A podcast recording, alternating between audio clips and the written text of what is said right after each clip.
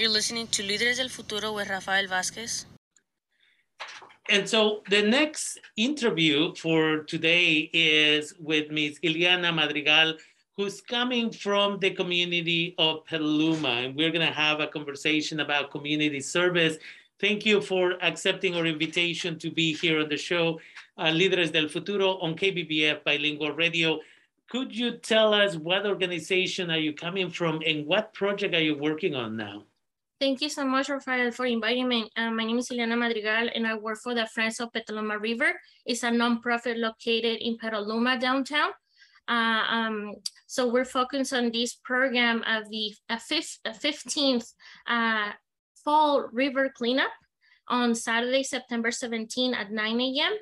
So we're gonna have a light breakfast uh, snacks with coffee for all the because um, we're we're trying to make it fam family friendly and also if you don't have a big family it can be individuals as long as you sign up uh, we know where to put you uh, among the 15 locations that we need to clean up from the upper river all the way to um, the south of Petaluma Peninsula River. So we are meeting again on Saturday 17 of September at 9 a.m. in downtown Petaluma to make sure that we do this river cleanup and keep our river healthy and also creating community around the, the river because you don't have to be living in Petaluma, but we're inviting everybody to come and help us clean the river. So many of us have been isolating uh, from each other because of COVID for a long time. And this is an opportunity for people to come together, create community, as you said, and be able to uh, clean up other humans' uh, garbage in a way that we say, thank you, Mother Nature, for providing us a beautiful river, a beautiful community that we can all enjoy. And the other reminder here is for parents, remember that your children, in many cases, are required to do community service as part of their graduation requirements. This is a wonderful opportunity where everybody can give back. And if mom and dad or mom, whomever you have at home, is not available, this is where, you know, four, five high school students with their younger siblings could go and participate. And for many individuals, this is an opportunity again to create new connections later on when you need uh, to create uh, or do your own project. Somebody from this organization, somebody that you get to meet at this type of event will be available to support you because they know that you too care about Mother Nature. And so it's a wonderful opportunity all around. And as you mentioned, people don't have to be from um, uh, people don't have to even be from Sonoma County.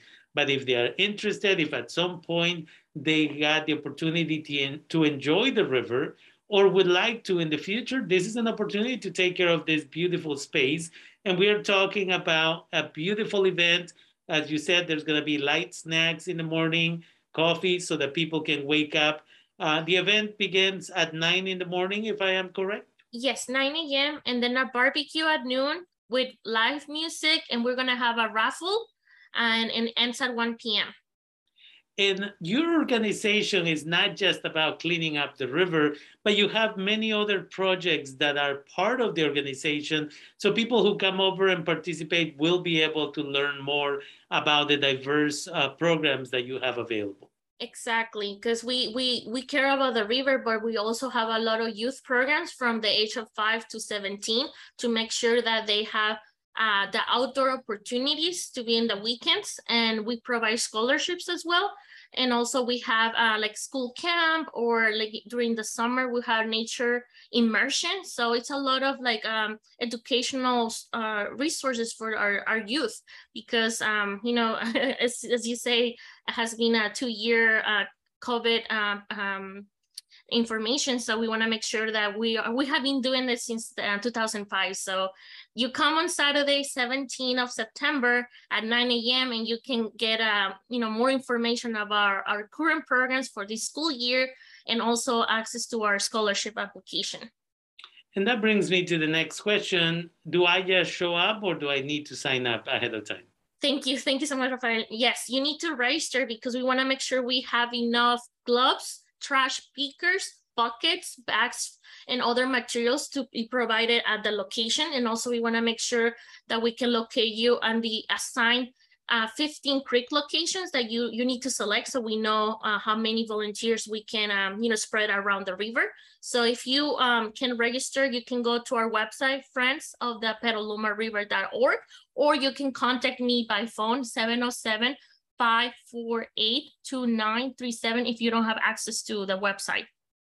Definitely. And so the community is invited. You can go to their website and if you, for some reason, are not able to connect or you're not comfortable going there, you can call 707 548 2937, 707 548 2937, and Ileana Madrigal will make sure that you get signed up. And again, this could be a family event. The other piece that uh, it's important maybe a family knows that the neighbor is unable to take their children to this event, but they would still like to participate. Again, bring everybody, bring your neighbors, make this a community event. Um, because we have to take care of Mother Nature in the same way that Mother Nature takes care of us, right? We were just talking in a previous interview about the heat that we are going to experience over the next few days, there's this heat warning that is going on. And this is because we haven't been taking care of Mother Nature, and this is the natural consequence. So, this is our opportunity to give back and say, okay, I'm gonna pick up garbage, I'm gonna create community, I'm gonna come by the river more often.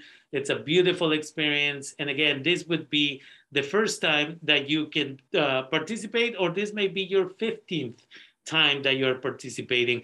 707-548-2937, 707-548-2937 is one of the ways that you can uh, reach out and sign up to participate in this event. And you also have your website where people can go and um, sign up. If you could mention the website one more time. Of course, it's friends of the Petaluma River.org. Definitely. Again, these nonprofit organizations are trying to support the community. Please participate. It's important that we all do our part. And we have to teach the younger generations to, again, take care of Mother Nature because people my age and a little bit older, we didn't do very well with it. But we need to make sure that the next generations will do a better job.